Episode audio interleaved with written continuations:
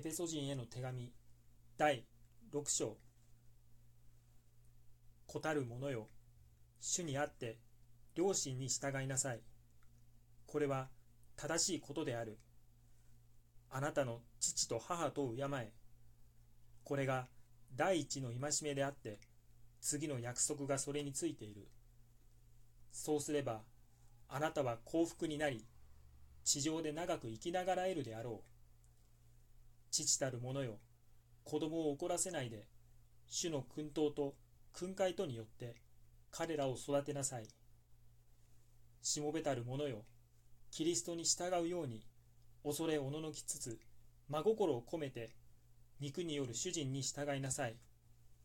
人にへつらおうとして目先だけの務めをするのでなくキリストのしもべとして心から神の身旨を行い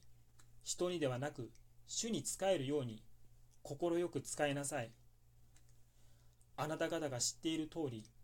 誰でも良いことを行えばしもべであれ自由人であれそれに相当する報いをそれぞれ主から受けるであろう。主人たる者よしもべたちに対して同様にしなさい。脅すことをしてはならない。あなた方が知っている通り彼らとあなた方との主は天にいますのでありかつ人を偏り見ることをなさらないのである。最後に言う主にあってその偉大な力によって強くなりなさい。悪魔の策略に対抗して立ちうるために神の武具で身を固めなさい。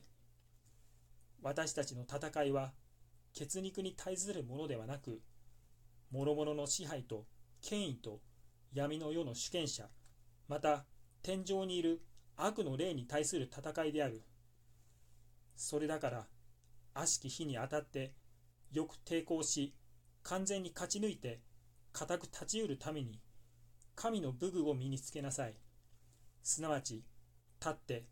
真理の帯を腰に締め正義の胸当てを胸につけ平和の福音の備えを足に履きその上に信仰の盾を手に取りなさい。それをもって悪しき者の放つ火の矢を消すことができるであろう。また救いの兜をかぶり御霊の剣すなわち神の言葉を取りなさい。絶えず祈りと願いをし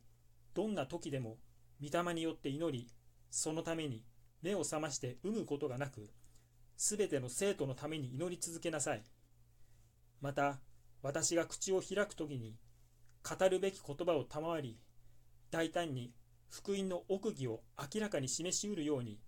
私のためにも祈ってほしい。私はこの福音のための施設でありそして鎖につながれているのであるがつながれていても語るべき時には大胆に語れるように祈ってほしい。私がどういう様子か何をしているかをあなた方に知ってもらうために主にあって忠実に仕えている愛する兄弟敵子が一切のことを報告するであろう。彼をあなた方のもとに送るのはあなた方が私たちの様子を知りまた彼によって心に励ましを受けるようになるためなのである。父なる神と私たちの主イエス・キリストから平安並びに信仰に伴う愛が兄弟たちにあるように変わらない真実をもって